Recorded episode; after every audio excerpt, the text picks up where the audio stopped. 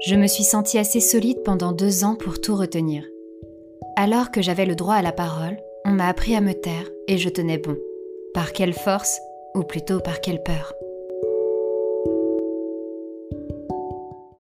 Une réflexion de trop venant de ma mère un 25 décembre 2014 me fait envoyer un mail SOS à la première sophrologue que je trouve sur Google. Son visage me paraît bienveillant. Elle s'appelle Caroline et elle a un grand sourire. Il ne m'en faut pas plus. Une sophrologue, ça fait moins peur qu'une psy, en tout cas pour moi. Je n'ai pas envie de tout remonter jusqu'à avant ma conception. J'ai pas le temps. Je veux aller mieux, et maintenant.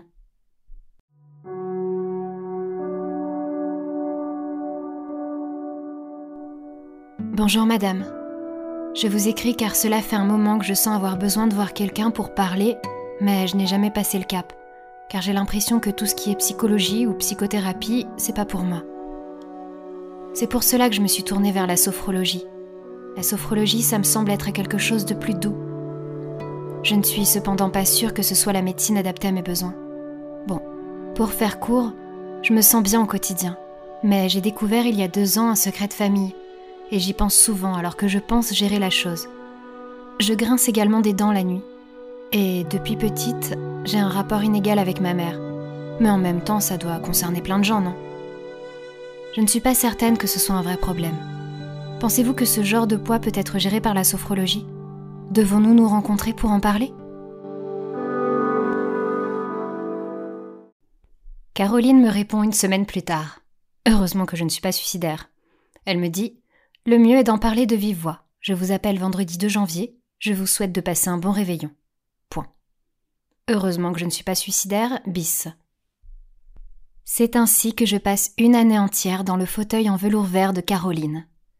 Nous nous voyons une fois par semaine pour qu'elle trifouille, nettoie et remue mon intérieur. On parle de longues heures du secret de famille. Elle me fait prendre un nouveau souffle sur cette histoire, car elle a cette faculté de me faire regarder les choses d'un autre angle.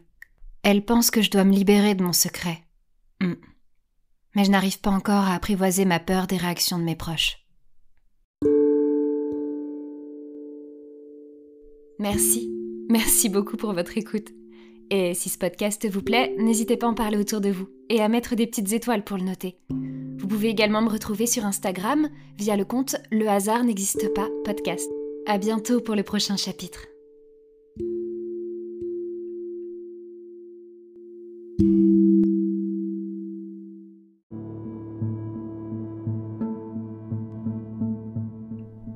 Caroline n'aurait sûrement pas plu à ma mère qui, elle, pense que je devrais voir quelqu'un pour me faire comprendre que je ne dois pas dire la vérité. Je ris. Je ris très fort. Et je pleure en même temps.